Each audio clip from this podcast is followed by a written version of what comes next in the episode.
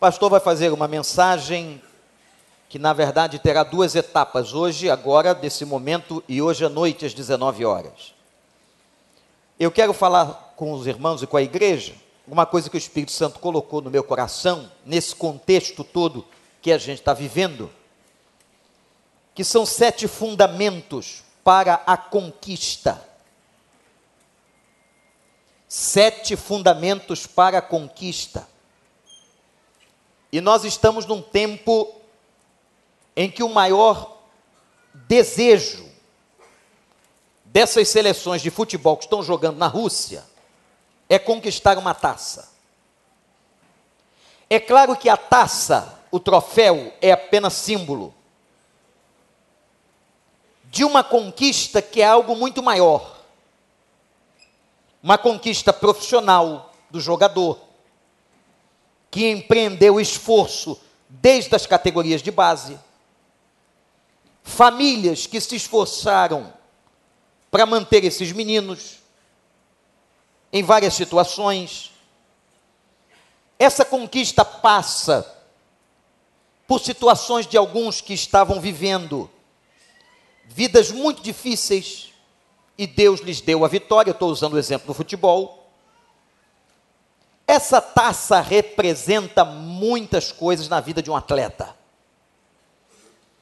E temos aí então esse esporte que o brasileiro gosta e está todo mundo torcendo. Aliás, se você gosta de futebol, não viu, veja o jogo da Argentina com a França. Um jogo de alto nível, com golaços e etc. Me lembrei até dos meus tempos. Pastor Eric dá uma risada que todo mundo percebe. dos meus tempos em que eu ia ao Maracanã e. Vocês não deixam a gente acabar de completar a frase. Né? E amanhã? Amanhã o Brasil dá uma paradinha, né? É da cultura já. E fica o um engarrafamento doido. Ou então as empresas só abrem depois para todo mundo ver o Brasil jogar com o México. Quanto, vai ser o jogo? Alguém tem alguma revelação no plenário que possa? Disse aqui o pastor Miqueias, empolgadíssimo, depois dos últimos feitos de sua vida, que vai ser 4 a 1 4 a 1 para quem, pastor? Para o Brasil. Tem algum mexicano no auditório? Não. Tem algum mexicano, filho de mexicano? Não? Que bom. É? Que bom, porque está todo mundo torcendo para o Brasil. E não seria bom ter um mexicano aqui agora, a menos que não conhecesse o Evangelho e fosse entender a mensagem. Gente, conquistar é uma coisa boa, importante. Todos nós temos dentro de nós, em todas as áreas da nossa vida, metas as quais queremos conquistar. Alvos, objetivos e o sabor da conquista é algo tremendo, extraordinário.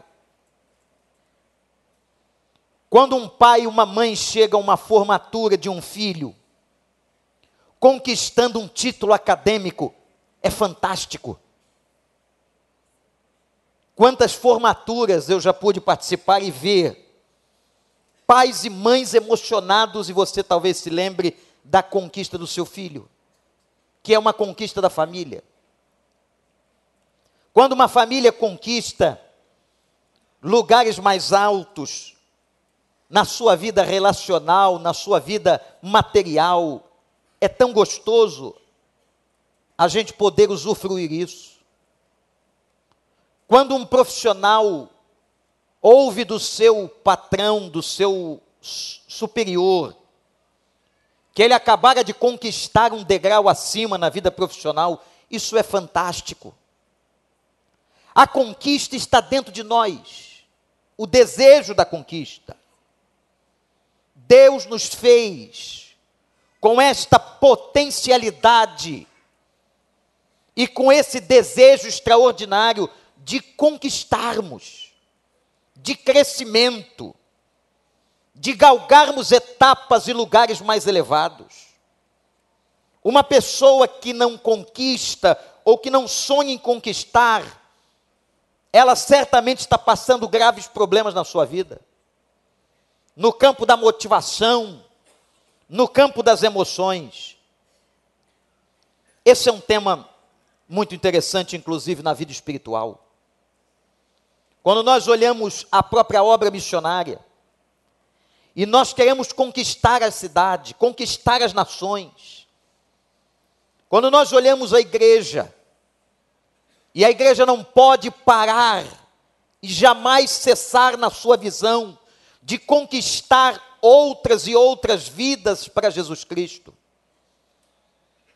Quando a igreja precisa olhar para si e querer conquistar um nível de espiritualidade, de santidade muito maior, a conquista é algo tão importante que está dentro de cada um de nós.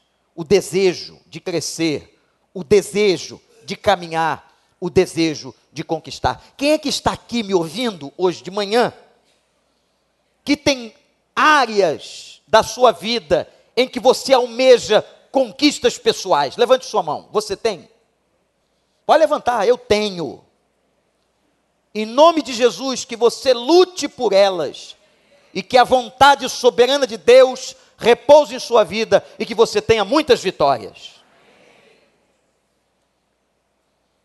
A conquista que tomaremos por base para a reflexão que faremos agora pela manhã e continuaremos no culto das 19 horas, está no primeiro livro de Crônicas, capítulo 11. Foi uma das muitas e importantes conquistas de Davi. Irmãos, é impressionante. Um pastor pode passar a vida inteira pregando sobre a história, o reinado de Davi, de tantas lições e agora nós vamos refletir que o Espírito Santo nos ajude sobre a conquista de Jerusalém.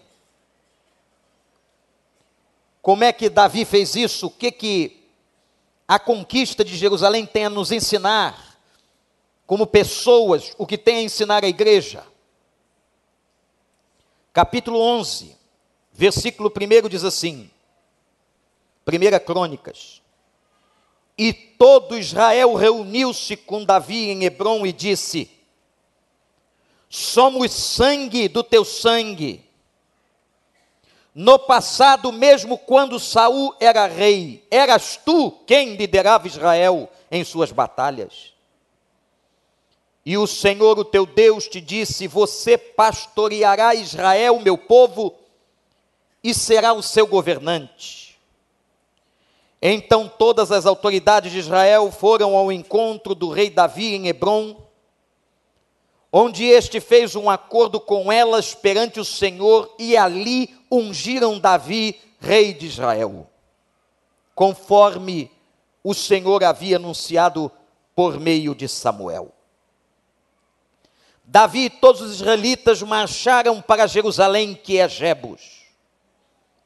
Os jebuseus, habitantes da cidade, disseram a Davi: Você não entrará aqui. Repito, você não entrará aqui. No entanto, Davi conquistou a fortaleza de Sião, a cidade de Davi. E naquele dia Davi disse: o primeiro que atacar os jebuseus se tornará comandante do exército. Joabe, filho de Jeruía, foi o primeiro e por isso recebeu o comando do exército. Davi passou a morar na fortaleza e por isso ela foi chamada cidade de Davi. Ele reconstruiu a cidade ao redor da fortaleza desde o Milo até os muros de, ao redor. E Joabe restaurou o restante da cidade. E Davi ia se tornando cada vez mais poderoso, pois o Senhor dos exércitos estava com ele. Estas foram, estes foram os chefes dos principais guerreiros de Davi, que junto com todo Israel deram um grande apoio para estender o seu reinado a todo o país, conforme o Senhor havia prometido. Que Deus nos abençoe. A conquista de Jerusalém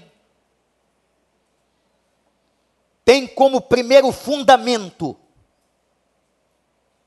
que é uma lição para a minha vida e para a sua, a unidade de todo o povo. Nenhuma nação conquistou absolutamente nada,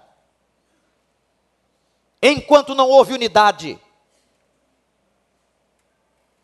A conquista de uma vida, de uma casa, de uma igreja, passa essencialmente, irmãos, pela unidade, e eu lhes chamo a atenção do versículo primeiro. Quando o texto de crônica diz assim: E todo Israel reuniu-se. Vejam que o texto declara que todo o povo estava reunido com Davi em Hebron. E disse: essa declaração é fantástica. Nós somos o sangue do teu sangue. Nós somos parte de você, Davi. Nós somos teus irmãos. Nós estamos juntos. Irmãos, está diante de nós uma imagem emblemática de um líder e seus liderados, que agora se reuniriam para um feito fundamental, e vocês entenderão. A conquista da terra prometida, a terra de Canaã, não foi feita de uma vez só. Os conhecedores da Bíblia sabem que a conquista de Canaã, quando Deus prometeu entregar Canaã a Israel, pelo seu propósito soberano, e às vezes tem muitas coisas que nós não entendemos habitava naquela terra, ou habitavam naquela terra muitos outros povos. Conquistar e dominar aquela terra de Canaã, aquele território imenso, não era fácil. Foi necessário muita luta, mas acima de tudo, se você ler a história das batalhas, você vai entender que essas vitórias só vieram a partir da unidade. Os documentários constantes que os canais de televisão fazem sobre a Segunda Guerra Mundial, e tem que fazer mesmo, para que aquelas loucuras jamais se repitam, para que haja consciência, essa é a função dos museus, esta é a função da história, dos livros proclamar às gerações subsequentes o porquê nós estamos aqui, como chegamos aqui, e o que passamos para chegar até aqui. As atrocidades da Segunda Guerra Mundial são constantemente vistas. Mas é interessante que quando um grupo de países se uniu para lutar contra a loucura de Hitler, uma nação que quebrou todos os fundamentos e princípios da humanidade, se considerando uma raça pura e em nome de um partido queria dominar o mundo, inclusive a América do Sul. Só foram vencidos quando um grupo de países se chamaram aliados. E países com as suas diferenças países com situações culturais diferentes, como a França e a Inglaterra, a Inglaterra e os Estados Unidos, os Estados Unidos e o Brasil, e outros países que entraram na luta. Mas, meu irmão, minha irmã, olhe para o pastor e guarda no seu coração: uma batalha só se ganha com unidade. Davi, você é sangue do nosso sangue. Você é do nosso povo, você é da nossa gente. A derrota da Argentina estava predita? Sim ou não? De alguma forma, sim. Quando começou a vazar na imprensa os problemas que separavam os jogadores e o técnico, o líder e os liderados. Houve uma outra seleção que passou pela mesma crise. Ora, como pode alguém querer chegar a uma conquista com uma casa dividida? Quem disse isso foi Jesus Cristo. A casa dividida não subsistirá. Virão as tempestades e as tormentas, ela vai ao chão. Não está no fundamento sólido. Se você quer conquistar alguma coisa na sua vida, pessoal, profissional, familiar, e a nossa, enquanto igreja, nós temos que estar, meus irmãos, ligadíssimos com a questão da unidade do povo de Deus, em nome de Jesus. Porque nós somos sangue do mesmo sangue, amém, igreja? Porque fomos gerados no mesmo espírito e sobre nós recaiu o mesmo sangue do mesmo cordeiro. Jesus Cristo, Senhor, que derramou no Calvário o seu sangue e purificou a mim e a você, e fomos nós todos gerados nas entranhas pelo Espírito Santo. É por isso que nós somos irmãos. Olha para quem está do seu lado e veja que se é crente como você, você tem um irmão que é sangue do seu sangue, no nível espiritual da palavra.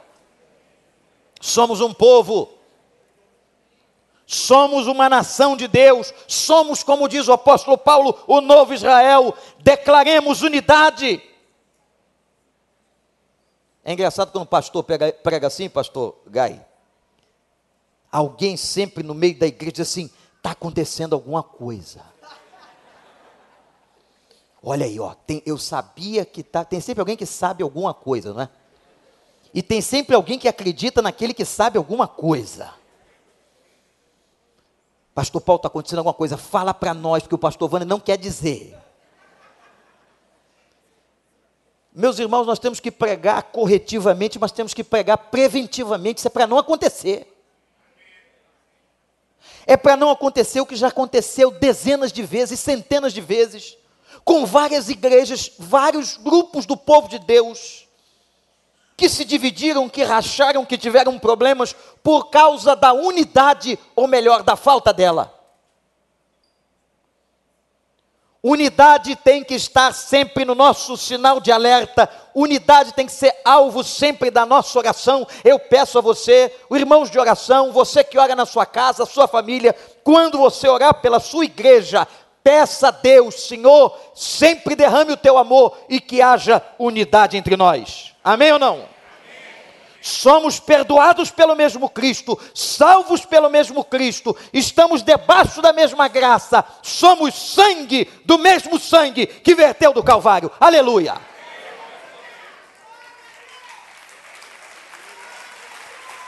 Sempre houve perigo que rondou a unidade da igreja. Quantas vezes, quantas maneiras, o diabo achou brecha para desunir, para quebrar, para dispersar o rebanho. Estejamos como atalaias na torre de vigia, atento, e que você diga assim, meu irmão, e se eu disser isso, e você disser isso, a coisa vai funcionar. Nós vamos dizer assim: eu não serei, eu não serei, ponto de discórdia, de escândalo, de divisão no meio do meu povo, do povo do Senhor. Eu não serei. O primeiro fundamento foi quando eles chamaram Davi e disseram: Nós somos sangue do teu sangue. Segundo fundamento da conquista. O primeiro de que não há conquista sem unidade. Copiou? Segundo, Não pode haver conquista sem reconhecimento de autoridade. Mas por que, pastor?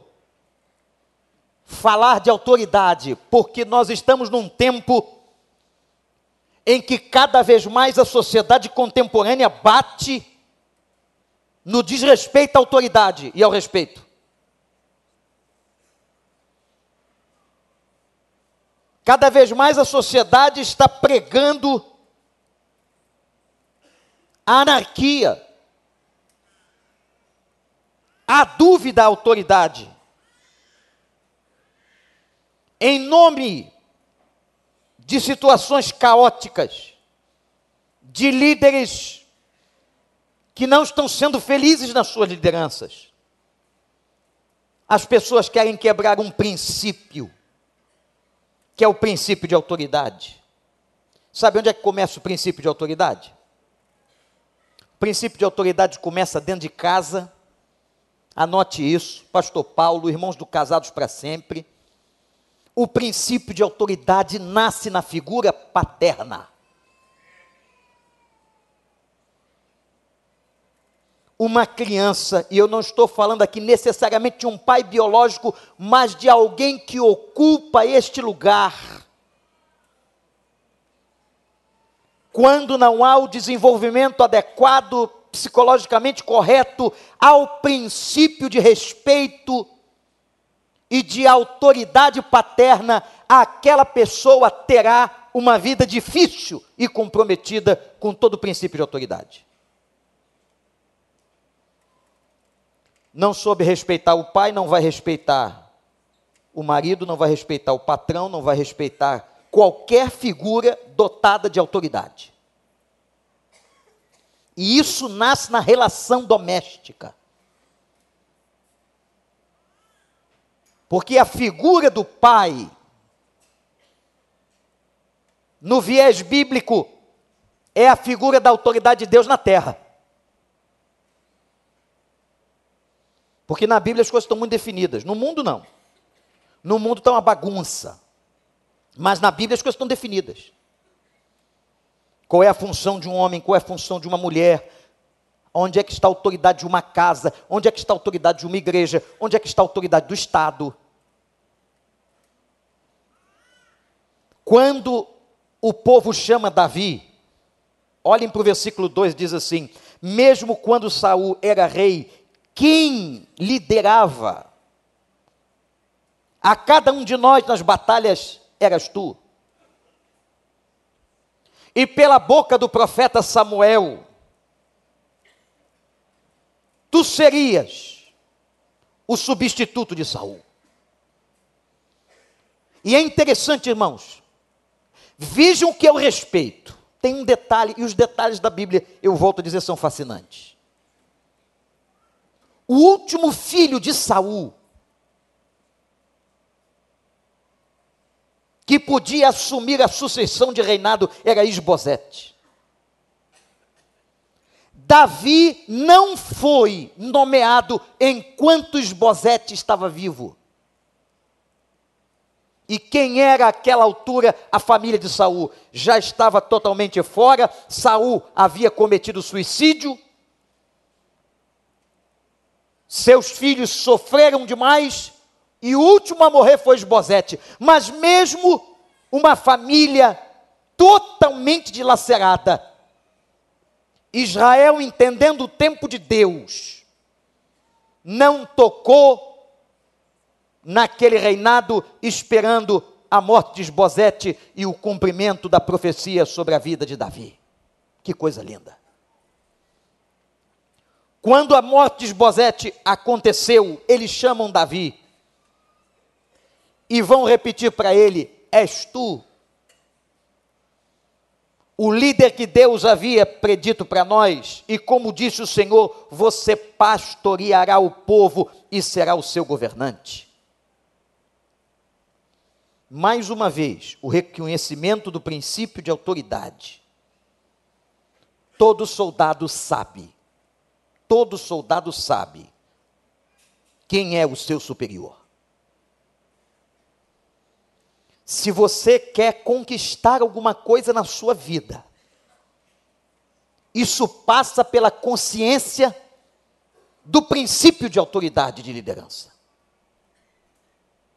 Todos nós, irmãos, todos nós, precisamos prestar contas a autoridades que Deus coloca sobre nós. Na vida pessoal, no trabalho, na escola, na universidade, no Estado, na igreja, na família. Eu já disse e repito que o grande problema hoje que temos no seio da família é um problema de abuso, desrespeito e violação de princípios de autoridade e de papéis. É isso que a sociedade mundana está tentando introduzir no nosso meio, mas em todo lugar. Uma pessoa, pastor Marcos, que não respeita o líder da sua célula, não respeitará o seu pastor. Uma pessoa que não respeita a autoridade constituída sobre sua vida, não respeitará outras coisas e terá tremenda dificuldade em conquistar. Porque isso está, irmãos, olhem para mim, guardem no coração. Isso está diante, ou nós estamos diante de uma questão espiritual. Isto não é uma questão apenas de hierarquia, não. Isso é uma questão de coerência espiritual. Deus deu sempre a visão ao líder. O cajado de uma missão está entregue a alguém, seja na família, na sociedade, no Estado, na igreja, na célula, não importa. Quando eu quebro, e vejam a seriedade do assunto, quando eu quebro o princípio de autoridade na minha vida, não respeitando aquele que Deus colocou sobre a minha vida em alguma área, eu entro no pecado da rebelião. E a Bíblia declara, não é este pastor, que o pecado da rebelião é comparado ao pecado da. Quem conhece a Bíblia? da feitiçaria. O pecado da feitiçaria não é um pecado apenas onde alguém vai se prostrar diante de um outro Deus ou de forças satânicas. Não é apenas isso, mas é um pecado de laços. É um pecado de entranhas espirituais.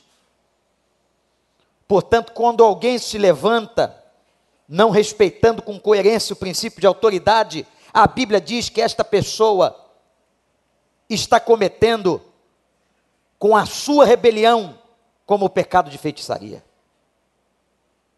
É muito sério, gente. Eu tenho que estar muito atento quanto a isso na minha vida, você tem que estar na sua. Então vejam, primeiro aspecto, para que se conquiste alguma coisa, tem que haver unidade. Repita comigo, tem que haver o quê? Unidade. Segunda coisa importante para que haja conquista: o reconhecimento e a consciência e o respeito à autoridade. Geração mais nova que nós, preste atenção nisso. Que vocês estão sendo desenvolvidos e criados num, num mundo, numa geração, num contexto de desrespeito.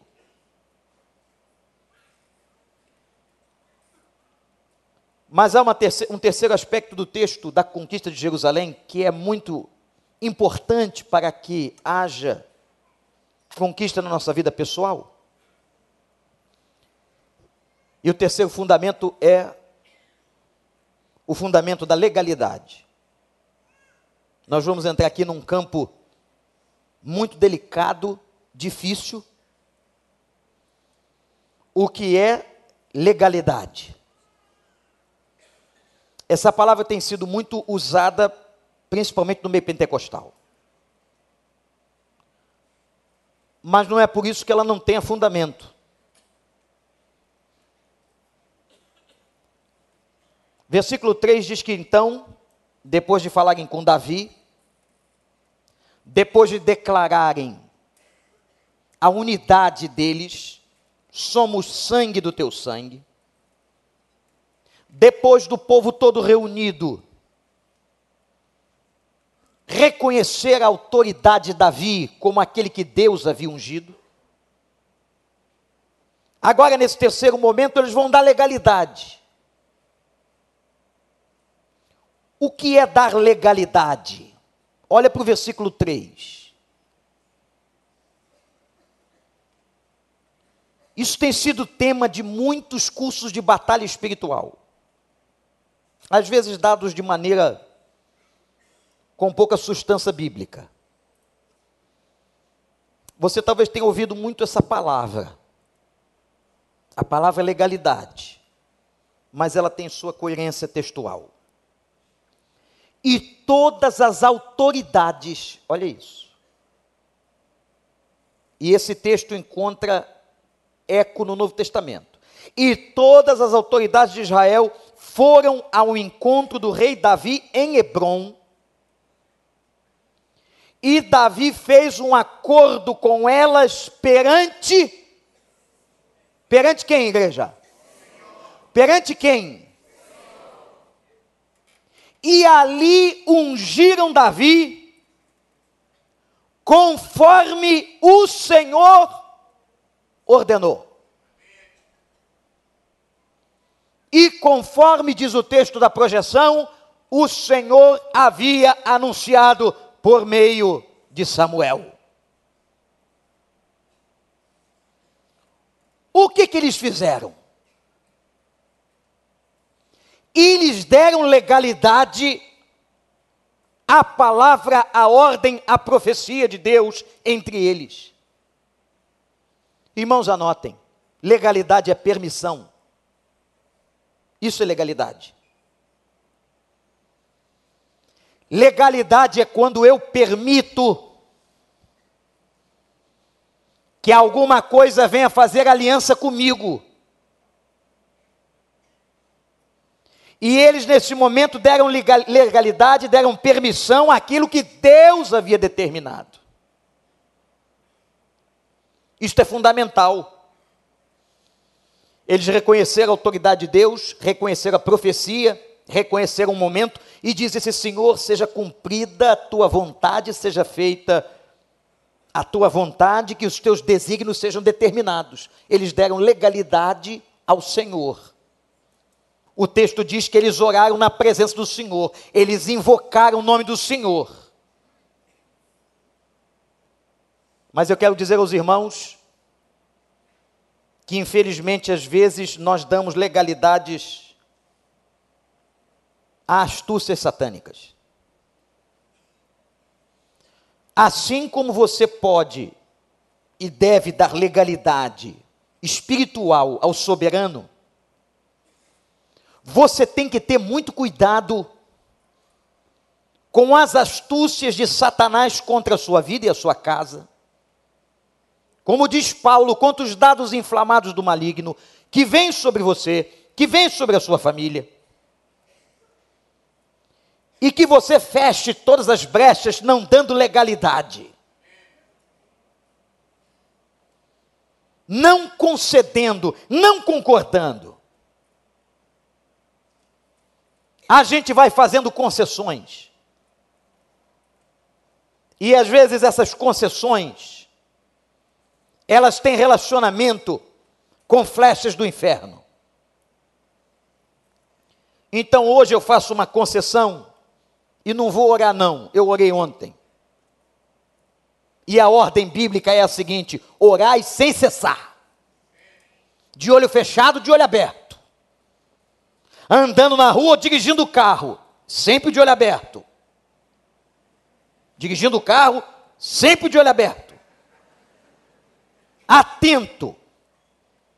Trabalhando, fazendo um negócio, em espírito de oração, de olho aberto. Não precisa pedir para o sujeito, para o patrão, para quem quer que seja, para o contratante. Espera um pouquinho que eu vou orar. Não precisa, não. Está aqui dentro, em espírito em verdade, olhando para ele, falando: Senhor, que seja feita agora nesse negócio a tua vontade. Coloca a tua mão de poder aqui. Coloca a tua graça, revela o teu querer. Se não for do Senhor, fecha a porta. Mas se for do Senhor, abre a porta. Dando legalidade. Mas às vezes vem a flecha e diz: Não ora, precisa orar não, você orou muito ontem. Ou então vem aquela outra e diz assim: Não precisa ouvir a Deus, não, você já é uma pessoa bem experiente já conhece tudo de Bíblia, já leu esse texto da conquista de Jerusalém em crônicas várias vezes, pode ir embora. Olha a flecha, olha a seta, não tem nada mais para você ouvir, e tem sim.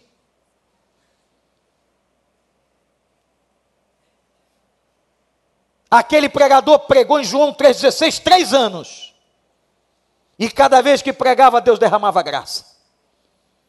Deus torna os textos da Bíblia que nós mais conhecemos, sempre novos, quando nosso coração está disponível para o Espírito Santo de Deus. Não dê essa legalidade, essa seta. Nós temos que ter, como diz Davi, sede da palavra, Salmo 63, sede de ouvir, sede de ter a voz de Deus. Eu quero ouvi-lo o tempo inteiro. Deu insônia de madrugada, abre a Bíblia. Não fica chateado na cama, não. Pula para lá, pula para cá, não consigo dormir e fica aborrecido, já acorda zangado, porque não dormiu e porque ficou zangado. Já que não está dormindo, dê glória a Deus. Deus sabe é dono do teu corpo e da tua saúde. Abre a Bíblia e vai ler e se deleita na palavra do Senhor. Vocês querem ver uma outra legalidade que Satanás tem jogado seta sobre a igreja? Com esse negócio brasileiro da violência?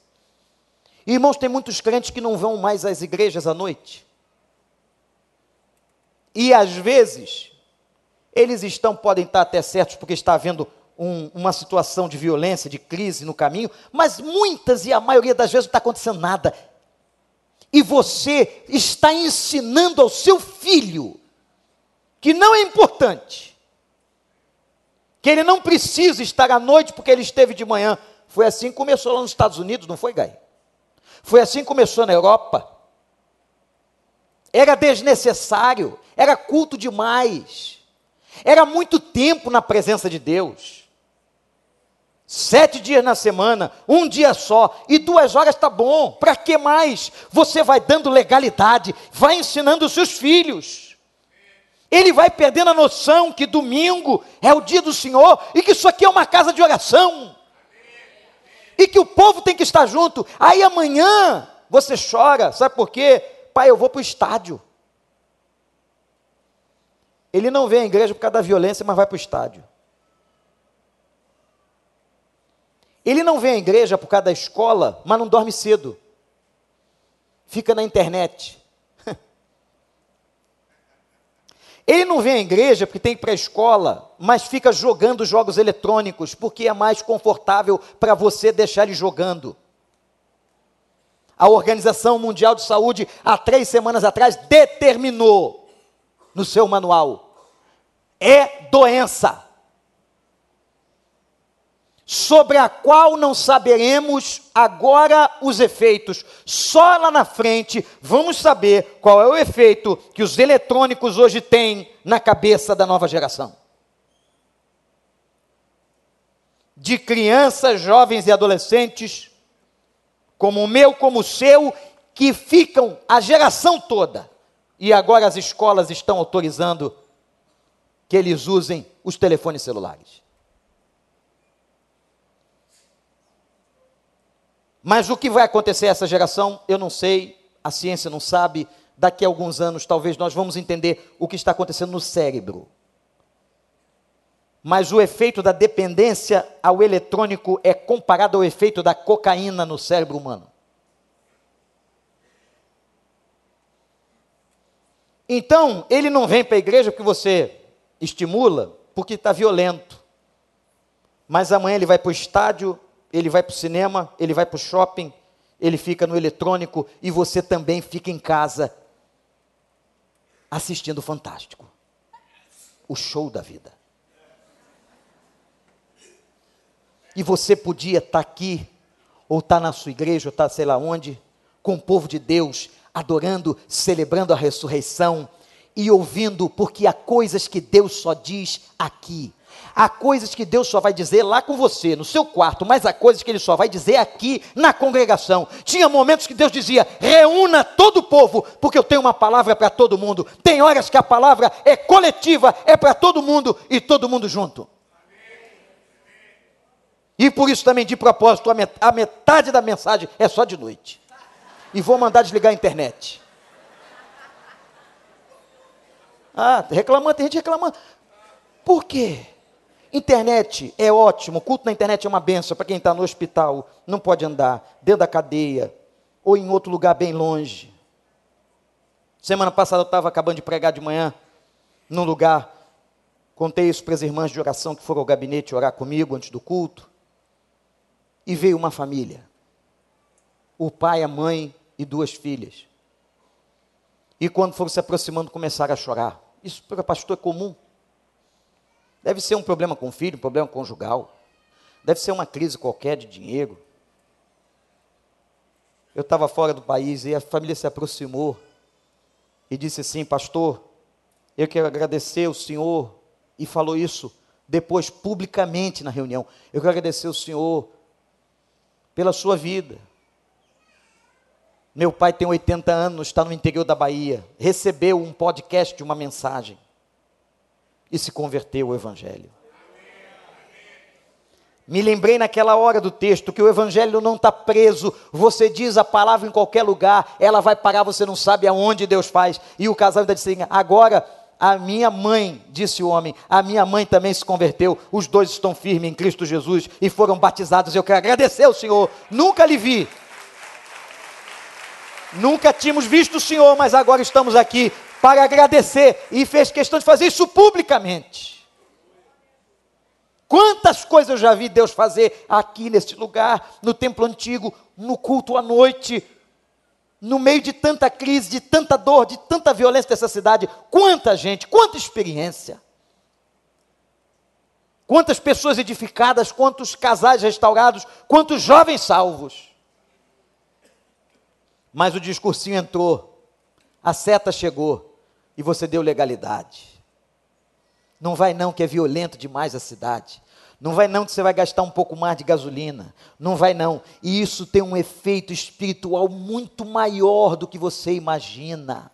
Muito maior que você feche essa brecha e que você volte às raízes. Domingo o povo congrega para adorar ao nome de Jesus. Pastorada da turma mais velha e até as situações mais radicais. Tinha pastor que dizia assim: não pode jogar bola domingo.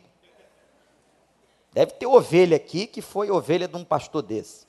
Que estava tentando, só, hoje eu entendo, estava só tentando ser zeloso.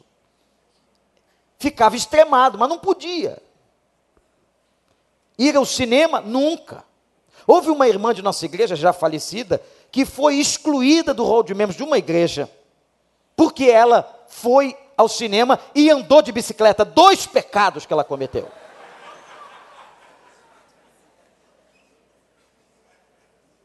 Foi ao cinema e andou de bicicleta. Era uma espécie de zelo judaico.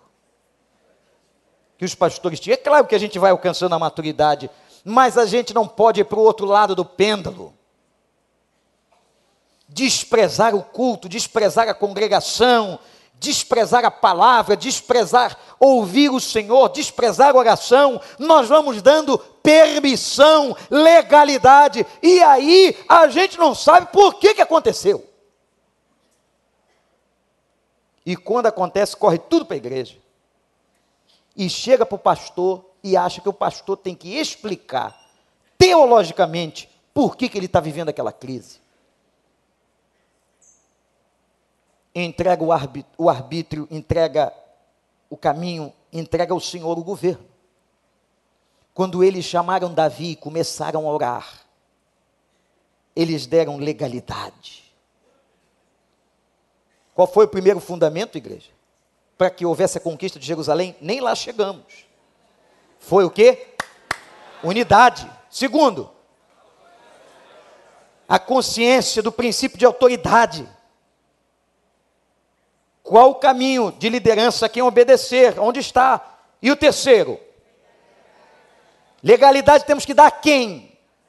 A vontade de Deus, permissão a Deus, a soberania de Deus, aos desígnios de Deus, e vamos fechar a porta completamente para qualquer coisa na nossa vida ou na nossa casa que dê legalidade a Satanás. Está repreendido no nome do Senhor. Mas não funciona assim. Eu joguei você caiu. Não adianta só dizer o amém. A palavra tem poder, a palavra é importante. Dizer amém é importante. Muito importante. O amém do pastor Érico, então, tem um poder extraordinário. Agora, você tem que fechar a porta. O que, que adianta você dizer o amém e você não vai lá e fecha? Olha, a água está vazando. Amém. Mas se você não for lá e fechou a bica, ela continua vazando. Sobe na torre de vigia, fica alerta e vê qual é a brecha que você tem que fechar. Qual foi a legalidade que você deu na vida financeira, na vida pessoal, na vida de oração? Qual foi a legalidade? E o quarto fundamento para a conquista eu só vou dizer de noite. Que Deus te abençoe. Que Deus nos abençoe. A conquista de Jerusalém é um dos momentos mais emblemáticos, mais lindos na história de Davi e de Israel. Ninguém conquista nada sem unidade. Ninguém conquista nada se não respeitar os princípios da autoridade na vida. Ninguém conquista nada se você não der legalidade a quem tem que dar legalidade. E quem tem que ter legalidade é o Senhor. Eu quero concluir essa primeira parte dizendo o seguinte: às vezes tem uma tem uma brechinha, uma fresta aberta na sua vida. Tem uma coisinha você sabia que o vento de um furacão, ele só precisa de uma frecha? Ele só precisa de um lugarzinho aberto que não esteja vedado para levantar um telhado inteiro e destruir uma casa. Presta atenção, se tem alguma fresta que está aberta, alguma janelinha que você não percebeu, em alguma área da sua vida. Aquele filmezinho que não. O que, que tem? Sabe aquele negócio do. O, o diabo gosta dessa essa expressão e trouxe para nós. O que, que tem? Tem outra que a gente repete muito. Ah, todo mundo faz, isso não tem problema não. Fecha. Cuida de você. Obedeça a palavra feche todas as brechas de legalidade. Coisas que às vezes veio geração por geração. Que você não percebe que seu pai deu uma brecha e você manteve a mesma brecha aberta. Sua mãe deu uma brecha e você manteve a mesma brecha aberta. Isso não tem nada a ver com maldição hereditária. E tem tudo a ver com uma herança de legalidade. Nem tudo que nós herdamos foi bom. Por mais que você ame seus pais, que você ame a sua família, seus queridos, você também herdou muita coisa que não devia ter dado. Eu herdei muita coisa que eu não devia ter dado. Por mais que os nossos pais tenham sido bons para nós. E às vezes nós fazemos uma repetição de comportamento. A psicologia nos explica. O mundo espiritual nos explica.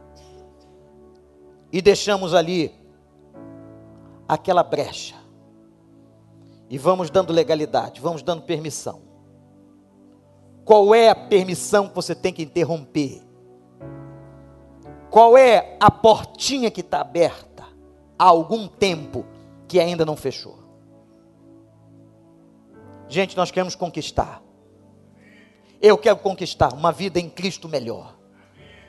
Eu quero conquistar, e eu sei que você quer conquistar uma vida abundante melhor. Que você tem conquistas a fazer na sua casa, que você tem conquistas a fazer na sua vida pessoal. Olhe para os ensinamentos de como uma conquista acontece. Fecha as brechas. Faz as coisas como dizia o outro, direitinho. Não é isso, pastor Paulo? Faz as coisas direitinho.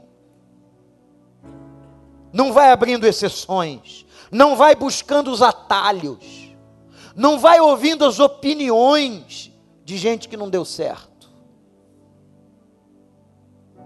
Ouve a palavra do Senhor e faz tudo direitinho. Deus honra quem é fiel. Eu não disse que ele abençoa.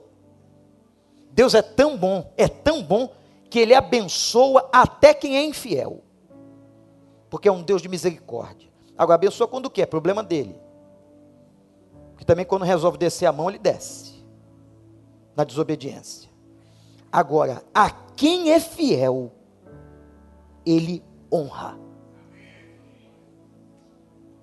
Que Deus honre a sua vida.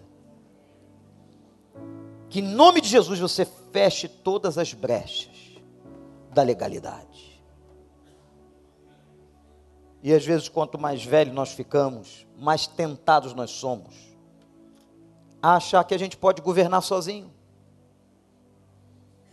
Eu já estou muito tempo de membro de igreja, muito tempo já conheço Bíblia, e aí você vai afrouxando. Quem afrouxa são os mais velhos, que deviam ser exemplos para os mais novos. Vão afrouxando, vão dando legalidade, vão ensinando e daqui a pouco uma nação inteira tem os templos fechados num domingo à noite. E as pessoas estão nos estádios, nos bares. E os filhos dos crentes, irmã Camila, também.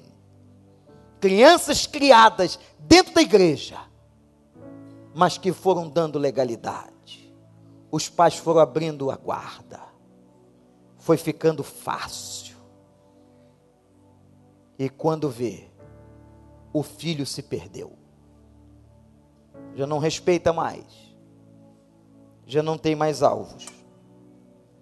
E alguns chegam ao suicídio.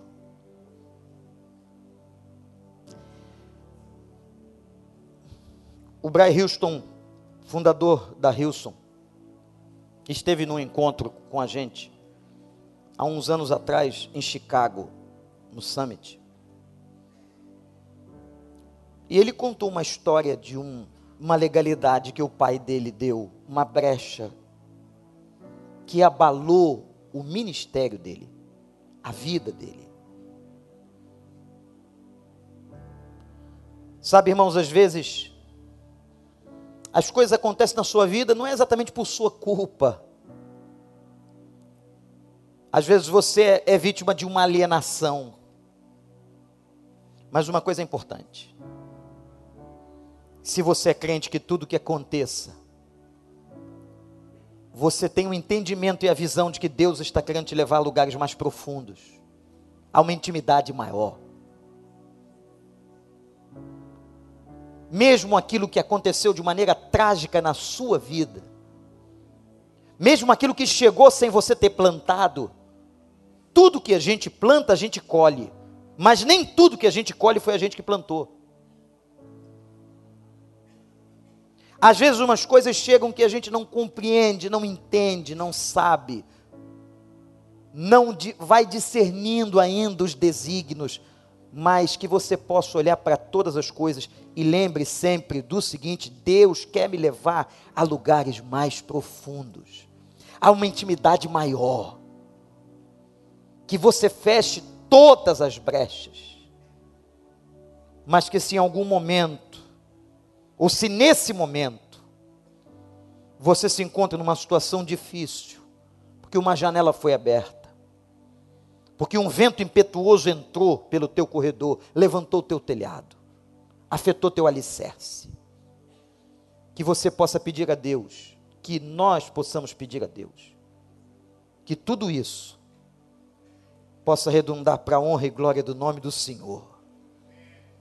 Que nós possamos dizer agora nessa manhã, Senhor, nós fechamos todas as brechas e declaramos que todas as legalidades que demos a Satanás caiam por terra agora. E nós damos legalidade ao único Espírito digno, o Espírito Santo de Deus. Para que o Senhor nos leve a conquistas de lugares mais profundos, em nome de Jesus. Você quer isso? Baixe sua cabeça e ore agora diga: Senhor, eu suplico que tu me ajudes a fechar todas as brechas que posso estar me atrapalhando para conquistar aquilo que o Senhor tem para a minha vida. Nós damos agora, eu dou legalidade, Senhor, ao Senhor, para que a tua vontade se cumpra como fez Israel diante de Davi, dando legalidade à tua vontade e ao teu desígnio. E fecha agora, Senhor. Fecha. Não nos deixa cair na tentação de abrirmos janelas que dão legalidade ao inferno. Em nome de Jesus, meu Pai. voz me chama sobre as águas, onde meus pés podem falhar. E ali te encontro no mistério, em meio ao mar, confiarei.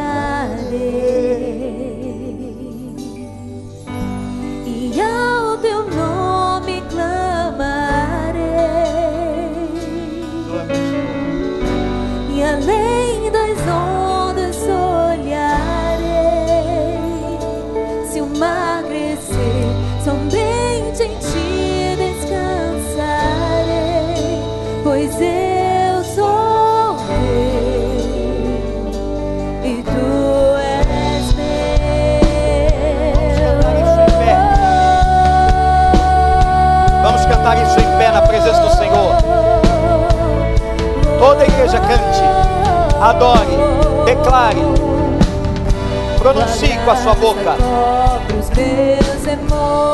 Que a graça de Deus cubra os teus temores. E a tua mão guiará. Se estou cercado pelo meio. Repete, tu és fiel.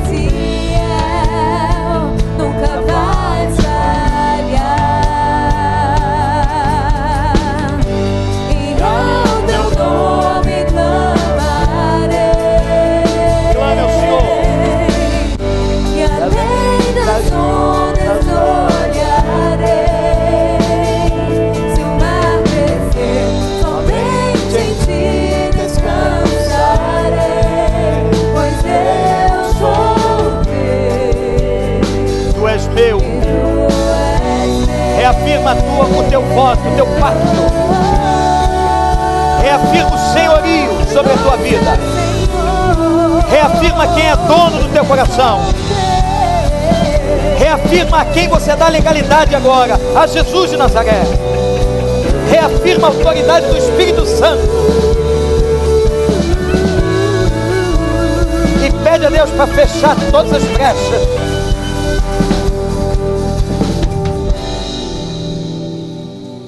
pede a Deus para te guiar.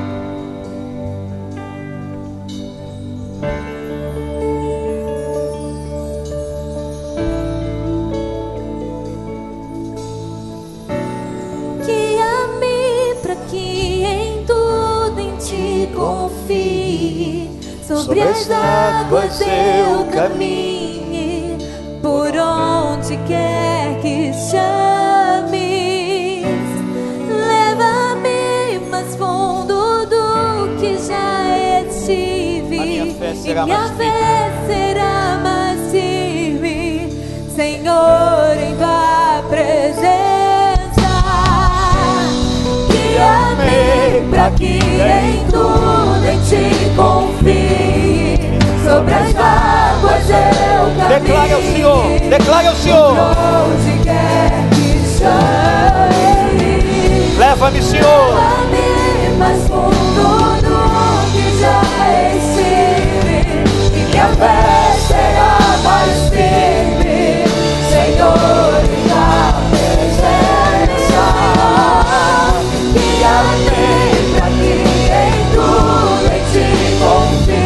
Declare ao Senhor. das águas eu caminho Por onde quer que chame Leva-me. Leva-me mais fundo do que já estive E minha fé será mais firme Senhor,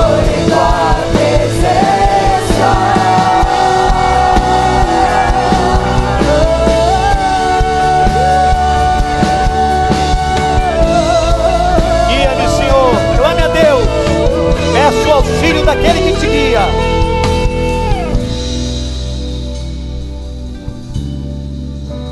E ao teu nome clamarei E além das ondas olharei Se o mar crescer Somente